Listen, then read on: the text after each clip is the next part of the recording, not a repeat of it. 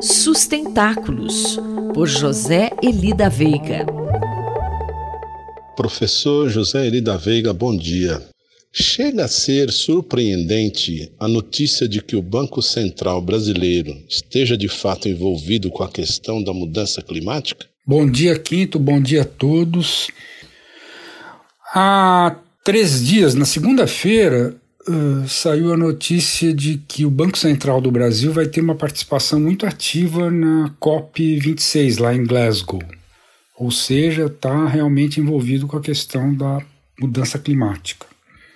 Deve ter surpreendido muita gente essa notícia, mas para quem acompanha, não é tanto assim. Quer dizer, é, há um motivo sim para se surpreender, porque durante todo o primeiro quarto de século posterior à Convenção do Clima, que foi assinada em 92, os bancos centrais em geral simplesmente se fizeram de rogados.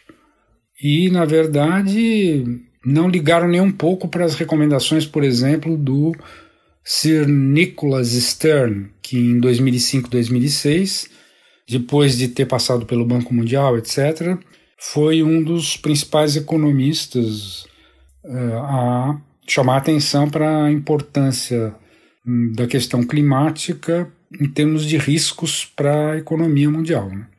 Então, na ocasião, 2005, 2006, por exemplo, o, os bancos centrais continuavam a dar de ombros para essas questões e não deram a mínima.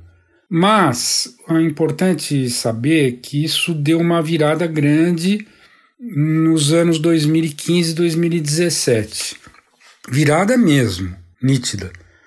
Uh, a partir daí as coisas mudaram completamente. Quais motivos levaram a essa mudança, professor? Bom, o principal foi que, por iniciativa de Mark Carney, que tinha sido chefe do Banco Central do Canadá e aí estava nesse período de 2015, né, do Acordo de Paris, ele estava na presidência do Banco da Inglaterra e aí ele conseguiu conseguir convencer o pessoal do G20, principalmente o ministro das Finanças, de criar um grupo de trabalho, vamos dizer, entre eles. E teve muita ajuda do Michael Bloomberg para isso. Então, esse grupo de trabalho acabou depois criando uma força-tarefa cuja função seria a seguinte: toda empresa que tem algum tipo de compromisso em relação à descarbonização faria uma declaração pública lá para ficar nessa, sob, vamos dizer, a guarda dessa, dessa força-tarefa, como eles chamavam.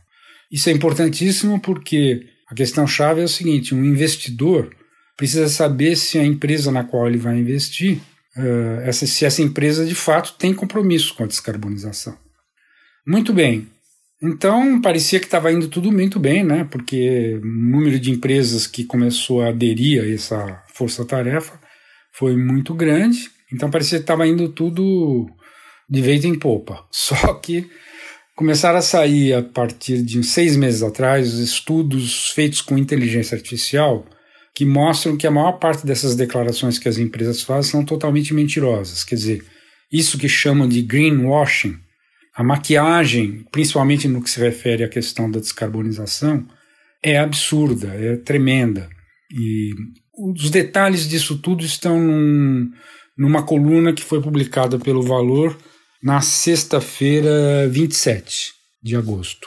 Muito obrigado e até a próxima. Mais informações sobre sustentabilidade estão disponíveis no site sustentáculos.pro.br e na página pessoal do colunista zeli.pro.br.